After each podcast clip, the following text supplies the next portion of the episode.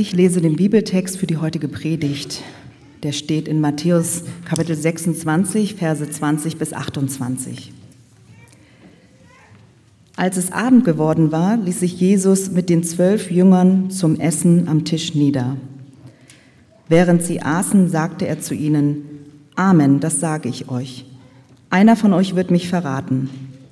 Die Jünger waren tief betroffen. Jeder einzelne von ihnen fragte Jesus, doch nicht etwa ich, Herr. Jesus antwortete, der sein Brot mit mir in die Schale taucht, der wird mich verraten. Der Menschensohn muss sterben, so ist es in der heiligen Schrift angekündigt. Beim Essen nahm Jesus ein Brot, er lobte Gott und dankte ihm dafür.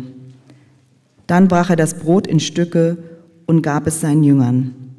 Er sagte, nehmt und esst das ist mein Leib. Dann nahm er den Becher. Er dankte Gott, gab ihn seinen Jüngern und sagte, trinkt alle daraus. Das ist mein Blut. Es steht für den Bund, den Gott mit den Menschen schließt. Mein Blut wird für die vielen vergossen werden zur Vergebung ihrer Sünden. Guten Morgen, ich bete zu Beginn der Predigt. Gott, vielen Dank für diesen Text, vielen Dank für diesen Gottesdienst, äh, vielen Dank dass du uns dadurch etwas über deine Größe, über deine Gnade, über deine Güte sagen willst. Und ich bitte dich, Herr, dass du unser Herz weit aufmachst, dass das ganz tief reinfallen darf in uns. Amen. Bevor ich über den Predigtext an sich anfange zu sprechen, möchte ich heute etwas anderes vor die Predigt voranstellen, weil ich weiß nicht, ob du das über unsere Kirche schon weißt, aber im Berlin-Projekt haben wir jedes Jahr ein Jahresthema, wie wir das nennen. Also so eine Art Überschrift, eine Art Vision, die uns so fürs nächste Jahr prägen und anziehen soll, etwas, woran wir uns immer wieder ausrichten wollen, so für ein Jahr. Und die, die Überschrift für dieses Jahr haben wir genannt, immer wieder ankommen. Und ich will kurz erklären, wie wir darauf gekommen sind, was wir uns als Leitung dabei gedacht haben und warum ich äh, mich total auf dieses Jahr unter dieser Überschrift bei uns freue. Vor ein paar Wochen hat mein Kollege Micha hier gestanden und gepredigt über das Thema Gastlichkeit. Und er hat dabei einen Text von Priya Basil vorgelesen oder aus einem Text von ihr. Ihr findet ihn auch nochmal im Programmheft abgedruckt, könnt ihr gerne später nochmal lesen.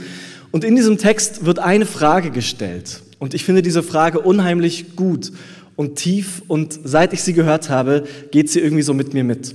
Und diese Frage heißt, wie oft muss ich ankommen? Wie oft muss ich ankommen? Und ich finde die Frage deswegen so gut und irgendwie so tief, weil sie so einem Gefühl, finde ich, Worte verleiht, das ganz viele Menschen, glaube ich, kennen. Nämlich, dass es nicht so ist, dass man irgendwann mal so ein paar Weichen gestellt hat, ein paar Haken gesetzt hat bei so wichtigen Fragen und ab dann läuft das Leben irgendwie immer auf dem gleichen Gleis bis zum Endbahnhof. Sondern, dass es immer wieder Veränderungen gibt bei sich selbst, von außen, unvorhergesehene Sachen, dass Sicherheiten irgendwie wegbrechen und wegfallen und man sich selber irgendwie immer wieder darauf neu einstellen muss. Also irgendwie ist es nicht so, dass man halt in seinen Zwanzigern irgendwann gesagt hat, hier will ich leben, so ist meine Partnerschaft, Familie, Hund, Katze, Wein, Bier, so diese lebenswichtigen Fragen, irgendwann Haken dran und dann kann man halt so weiterleben, sondern es ändern sich immer wieder ganz große und grundlegende Dinge und irgendwie in letzter Zeit vielleicht sogar noch mal mehr und schneller als je zuvor. Wie oft muss ich ankommen im Leben, im Beruf, in der Familie, in Beziehungen, in meiner Stadt? Auf jeden Fall irgendwie mehr als einmal. Ich habe vor ziemlich genau drei Jahren ähm, als, als Pastor hier in dieser Gemeinde angefangen, im Berlin-Projekt. Und bei allem, was da irgendwie natürlich auch an Neuem so klar war, dass es auf mich zukommen würde, äh, dachte ich, es gibt so ein paar Basics, da habe ich überhaupt nicht drüber nachgedacht, ob die sich mal ändern könnten. Also, dass wir zweimal Sonntags Gottesdienst mit vielen Menschen hier feiern, wie unser Team funktioniert, wie wir das Gemeindeleben organisieren, all solche Sachen. Vier Wochen später haben wir dann unseren ersten Gottesdienst wegen Corona ausfallen lassen und es war alles irgendwie total anders. Und vielleicht geht das dir auch so, dass du gerade in den letzten Jahren irgendwie nochmal erlebt hast, dass ganz viel eben anders war. Jetzt nicht nur wegen Dingen von außen, sondern weil das ja auch einen Einfluss auf unser Innenleben hat, vielleicht sogar auf unser Glaubensleben. Vielleicht fühlst du dich von Gott irgendwie weiter weg denn je in den letzten Jahren. Vielleicht auch im Gegenteil.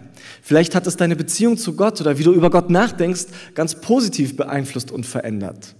Vielleicht ist es sogar so ein Moment, wo du dich anfängst, das erste Mal oder das erste Mal seit langem überhaupt wieder mit solchen Fragen nach Gott und Glaube irgendwie auseinanderzusetzen. Ich weiß nicht, wo du da stehst, aber die Chance, dass sich irgendwie da was ziemlich verändert hat oder weitergedreht hat, ist, finde ich, ganz schön groß. Und wir haben als Leitung eben überlegt, unter was für ein Thema wir die nächsten Monate stellen wollen, um dem auch irgendwie Ausdruck zu verleihen, um dem gerecht zu werden. Und wir haben eben gesagt, wir nennen es immer wieder ankommen.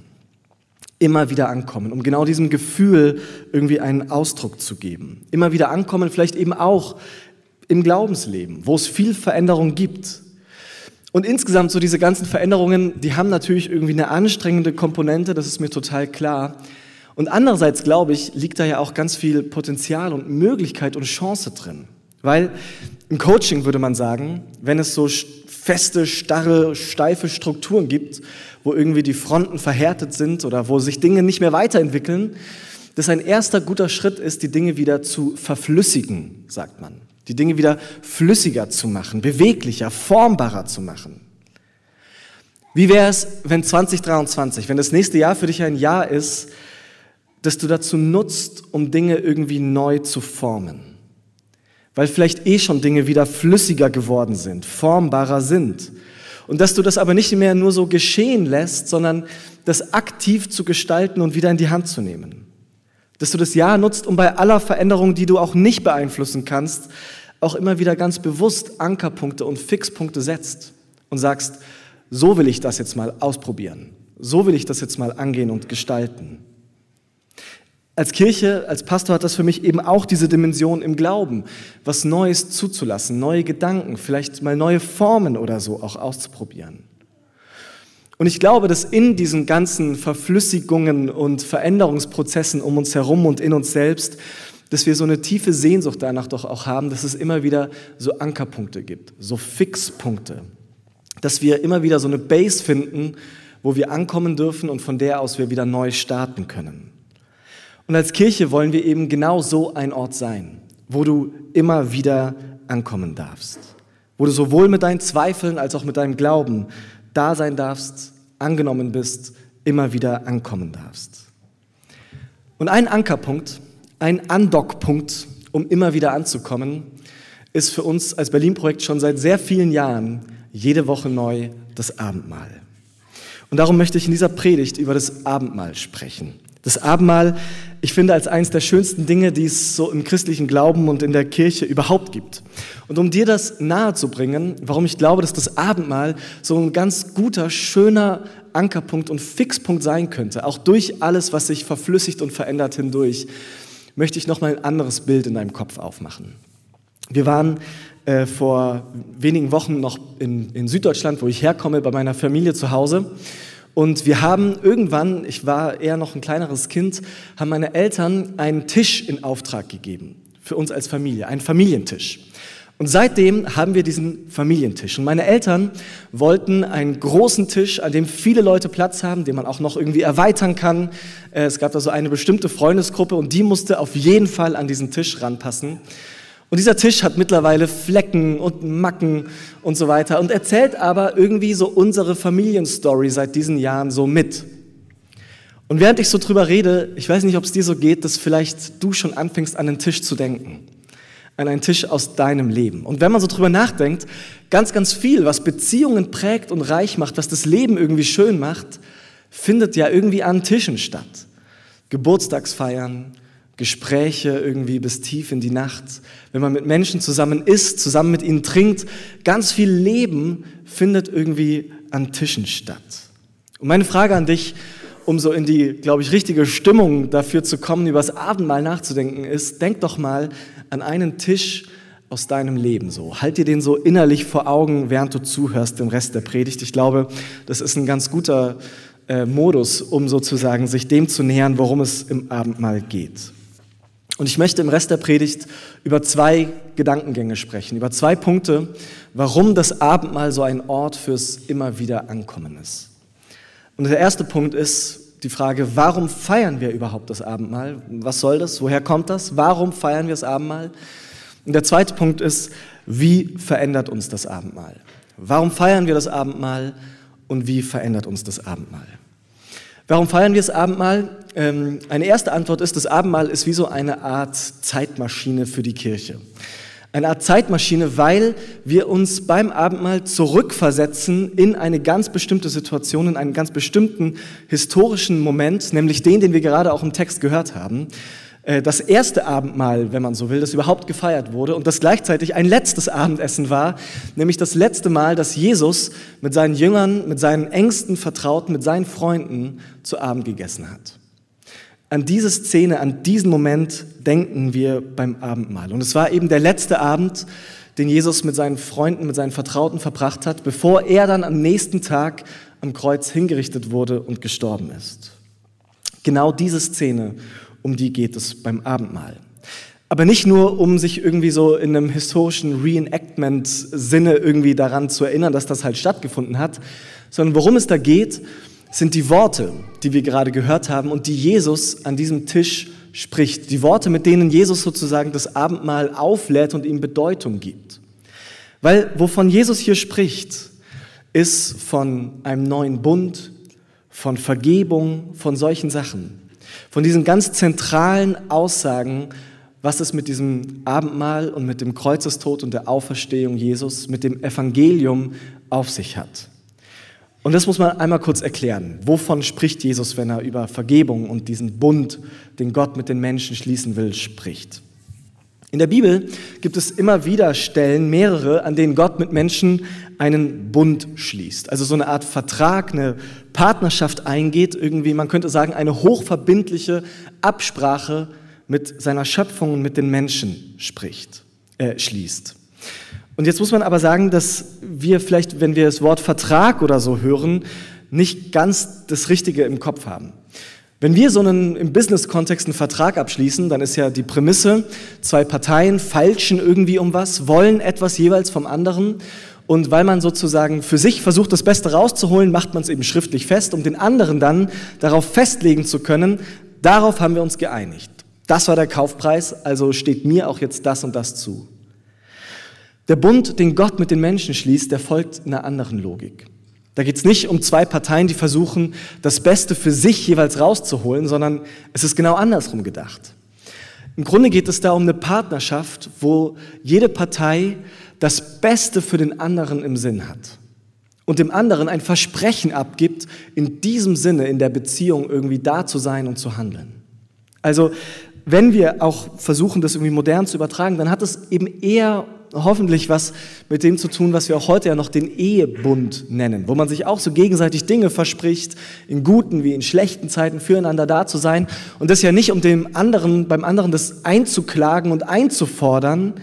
Jedenfalls sollte das nicht die primäre Logik dahinter sein, sondern um es dem anderen zu versprechen. In deinen schlechten Tagen werde ich bei dir bleiben und bei dir sein. Das ist die Logik, mit der Gott diesen Bund schließt. Und er sagt eben, liebe Menschheit, liebe Menschen, ich will euch versprechen, bei euch zu sein, für euch zu sein. Ich will euch diese Zusage geben, mit euch durchs Leben zu gehen, eine Herzensbeziehung mit euch zu haben. Und das Problem im Laufe der Zeit, wie sich dann rausstellt, ist aber, dass die Menschen immer wieder diese Absprache brechen, sich darüber hinwegsetzen dass sie diese Versprechen mit Füßen treten, sich nicht an Abmachung halten und sozusagen in dieser Tischmetapher, dass sie Gott immer wieder alleine sitzen lassen, ihn versetzen, weggehen von diesem Tisch, von dieser Beziehung, von dieser Gemeinschaft mit Gott. Und das mit all diesen katastrophalen Folgen, die das laut der Bibel dann eben hat und die wir in der Welt um uns herum auch heute noch sehen. Weil die Logik dahinter ist die, dass irgendwie ohne diese grundlegende Beziehung zu Gott auch alle anderen Beziehungen der Menschen anfangen zu leiden. Man könnte es vielleicht so sagen, mit folgendem Bild. Weihnachten ist jetzt ja noch nicht so lange her. Ich weiß nicht, ob ihr bei euch Lichterketten-Fans seid irgendwie. Man muss sie immer wieder enther, äh, ent, ent, äh, ent, entzerren und so weiter, entheddern. Ähm, aber vielleicht hattet ihr auch eine Lichterkette und die meisten Lichterketten, vor allem wenn sie so richtige Glühlämpchen haben, sind Reinschaltungen. Don't panic, wenn dein Physikunterricht schon ein bisschen her ist. Im Grunde heißt es nur, dass wenn an einer Stelle der Strom eben nicht mehr fließt, dass dann alle Lichter ausgehen, weil der Stromkreislauf nicht geschlossen ist. Und man könnte sagen, wenn unser Leben, unsere Beziehungen wie so eine Lichterkette sind, mit verschiedenen Lämpchen, wo es leuchten und hell sein soll, dann ist Gott wie so der Anfangspunkt, so die, das erste Glühbirnchen, so diese erste grundlegende Beziehung. Und wenn da schon der Kontakt fehlt, wenn da die Verbindung weg ist, dann wird der Rest der Kette eben auch dunkel werden. Die Idee ist also, dass schon ganz am Anfang muss da was durchfließen, muss da eine Verbindung da sein, muss da eine Verbundenheit da sein, weil die Bibel davon spricht, dass Gott eben Ursprung und Quelle des Lebens ist. Ursprung und Quelle dessen, was wir brauchen, um liebevoll Beziehungen zu gestalten. Und wenn das schon am Anfang fehlt, dann wird der Rest eben auch zappenduster. Und genau das ist das Problem, dass dieser Bund, diese grundlegende Beziehung, dieser grundlegende Kontakt, dass da ein Wackelkontakt ist dass es kaputt gegangen ist, dass da nichts mehr durchfließen kann und dass es in der Folge eben dunkel geworden ist um uns herum. Das sehen wir daran, dass wir eben uns und anderen und unserer Umwelt wehtun, dass wir lieblos sind, egoistisch, so oft nicht fähig zu vergeben, uns zu versöhnen, dass wir für uns leben, nur für uns und dass es eben durch uns oft dunkler und nicht heller wird in unserer Welt und um uns herum, in unseren Beziehungen eben weil wir diese maßgebliche Beziehung zu Gott verloren haben. Was hat es mit dem Abendmahl zu tun? Das Abendmahl ist sozusagen der Ort, wo Gott uns ein Angebot macht. Das Abendmahl ist der Ort, wo Gott uns anbietet, diese grundlegende, diese fundamentale Beziehung wiederherzustellen. Wo Gott den Kontakt mit uns wieder aufnehmen will, das Licht wieder anknipsen will. Im Abendmahl bietet Gott uns Versöhnung an. Mit diesem Tisch gesprochen, das Abendmahl ist der Ort, wo Gott uns wieder einen Stuhl an seinen Tisch stellt und uns bittet, wieder zurückzukommen in diese Tischgemeinschaft mit ihm, uns wieder hinzusetzen, zurück in diese Beziehung und zurück in diese Partnerschaft. Und das Brot und das Wein stehen dann eben dafür, dass Jesus am Kreuz gestorben ist für seinen Körper und für sein Blut. Und es gibt im Neuen Testament verschiedene Interpretationen und Bilder und Versuche, das irgendwie zu begreifen und zu erklären. Aber eine Art, das zu verstehen, was da am Kreuz passiert ist, dass Gott in Jesus an unserer kollektiven Dunkelheit und Gewalt und Lieblosigkeit und Beziehungsunfähigkeit, dass er daran zugrunde gegangen ist. Dass er in diesem Sinne ein Opfer war. Ein Opfer von unserer Gewalt und Dunkelheit. Das heißt, das Abendmahl ist quasi ein Symbol und eine Erinnerung dafür, dass Gott diesen Bund, diese Beziehung mit uns erneuern und wiederherstellen will, obwohl es ihn alles gekostet hat. Am Ende sogar sein eigenes Leben. Dass wir genauso, wie wir sind, eingeladen sind und dazukommen dürfen dass es Gottes Initiative ist, dass er von sich aus diese Beziehung zu uns erneuern will und wiederherstellen will, dass er an uns festhalten will, koste es ihn, was es wolle. Gott bietet im Abendmahl genau diese Versöhnung eben an. Daran ist das Abendmahl eine Erinnerung. Und es ist eben etwas, was wir deshalb jede Woche wieder neu zelebrieren und feiern im Berlin-Projekt, weil wir glauben, dass wir das immer und immer wieder brauchen. Und ein Grund, warum wir das immer und immer wieder brauchen, hat mit dem zweiten Punkt zu tun. Wie verändert uns das Abendmahl? Das Abendmahl ist nämlich nicht nur etwas, wo es um unsere Beziehung zu Gott geht, sondern das Abendmahl hat sofort auch Auswirkungen auf unsere Beziehungen untereinander und miteinander. Das Abendmahl ist nichts, was es irgendwie in einer Solo-Variante gibt oder so. Das Abendmahl funktioniert nicht wirklich allein. Das ergibt erst in einer Gruppe mit anderen so richtig Sinn.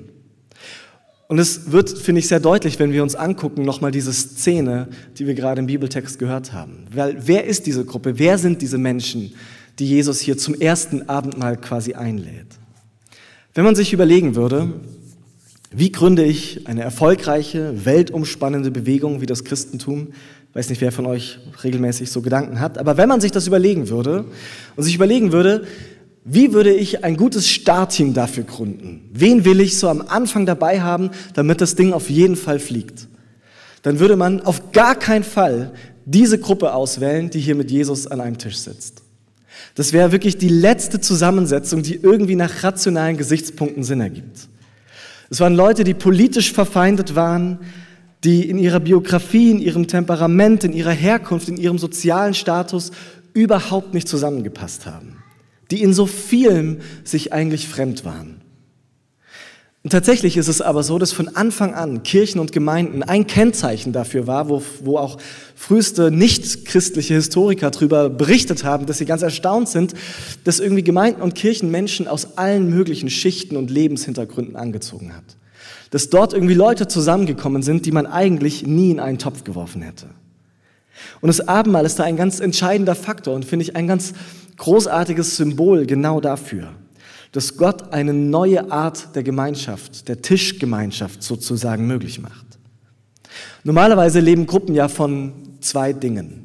Einmal von dem, wofür man als Gruppe ist, was sozusagen gemeinsame Ziele vielleicht sind, gemeinsame Werte, gemeinsame Visionen oder so. Und das Zweite, worüber man vielleicht nicht so oft redet, was aber mindestens so wichtig ist, ist das, wer alles nicht zur Gruppe dazugehört wen man auf gar keinen Fall dabei haben will. Und es gibt ganz raffinierte Mechanismen, um dann die Menschen irgendwie draußen zu halten, die man nicht dabei haben will. Ein bekannter Schriftsteller, man kennt ihn eher von seinen Romanen, er ist ähm, aber eigentlich auch, auch philosophisch sehr wichtig, Umberto Eco, hat ein ganzes Buch darüber geschrieben, die Fabrikation des Feindes. Und wie wichtig es für Gruppen ist, einen Feind zu konstruieren und zu fabrizieren, um als Gruppe zu bestehen und zu funktionieren. Kirche und Gemeinde funktioniert anders. In den Gemeinden werden Menschen zusammen an einen Tisch gesetzt und zusammen an einen Tisch gebracht, die sonst eben nichts miteinander zu tun hätten. Und zwar nicht, weil die sich auf einmal alle sympathisch sind oder gut leiden können, sondern weil sie überhaupt nicht darüber verfügen und entscheiden dürfen, wer am Tisch sitzt. Das ist nämlich Gottes Tisch. Das ist Gottes Einladung. Und Gott hat entschieden, dass er Menschen einen Stuhl an diesen Tisch stellen will, mit denen wir vielleicht von uns aus überhaupt nichts zu tun haben wollen würden. In dem Sinne ist das Abendmahl auch ein bisschen eine Zumutung, weil es uns auf die gleiche Ebene und Stufe stellt, weil es uns an den gleichen Tisch setzt wie all die vielen Menschen, die wir eigentlich so gern aus unserem Leben raus hätten. Und es gibt keinen Gatekeeper und es gibt keinen Türsteher und es ist auch keinen Pastor, der sagen darf, für dich ist aber kein Platz da weil Gott schon längst entschieden hat, dass für dich ein Stuhl an diesem Tisch steht und dass auch dir diese Einladung eben gilt. Eine Art und Weise, wie das Abendmahl uns verändern kann, ist, indem es uns an einen Tisch bringt mit diesen Menschen, die wir uns so selbst nicht ausgesucht hätten. Und ich glaube, genau das ist doch was, was wir eigentlich immer wieder auch brauchen. Dass wir immer wieder diese Erfahrung benötigen, dass wir sehen, dass Gottes Gnade mir gilt, dass ich eingeladen bin und genauso aber auch den Leuten rechts und links von mir. Eine Schriftstellerin namens Rachel Held Evans hat es so ausgedrückt, ihr findet das Zitat auch vorne auf Seite 2. Sie sagt, der Tisch kann sogar unsere Feinde in unsere Gefährten verwandeln.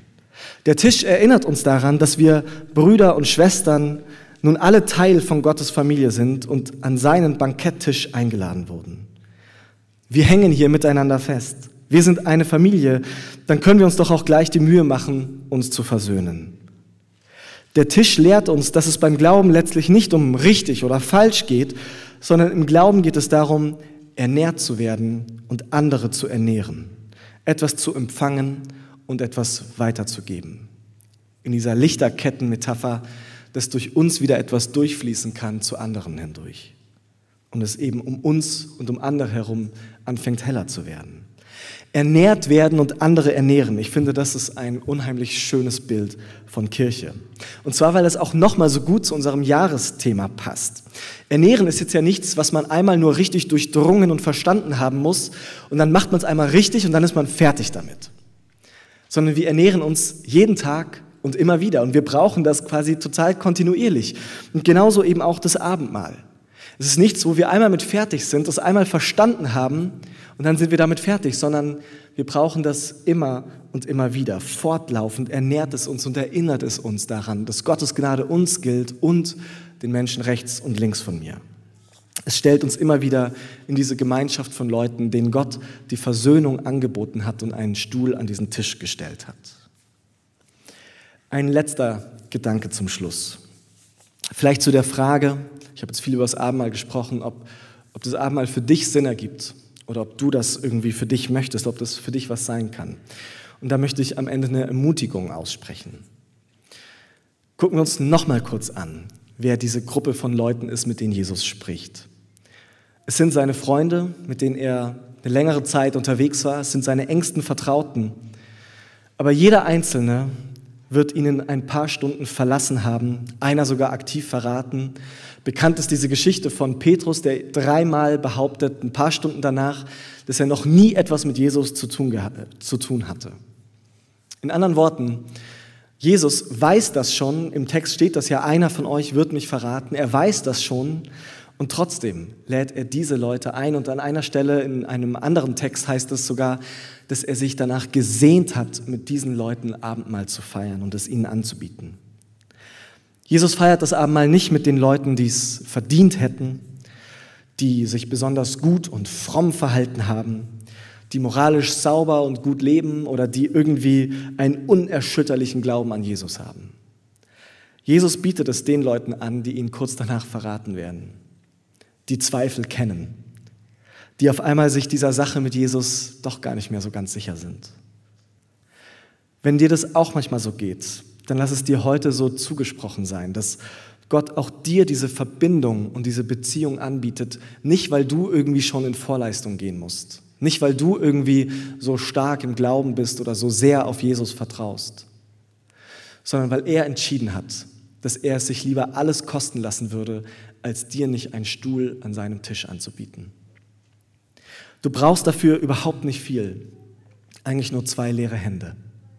Es braucht keine richtige Technik fürs Abendmahl. Du brauchst nicht das richtige Outfit, nicht das richtige Mindset, es gibt keine Profis beim Abendmahl, es gibt nicht mal Fortgeschrittene. Alles, was es braucht, sind zwei leere Hände, mit denen du kommen darfst und es dir geben lassen darfst und zusprechen lassen darfst, dass es auch dir gilt, dieses Versöhnungsangebot.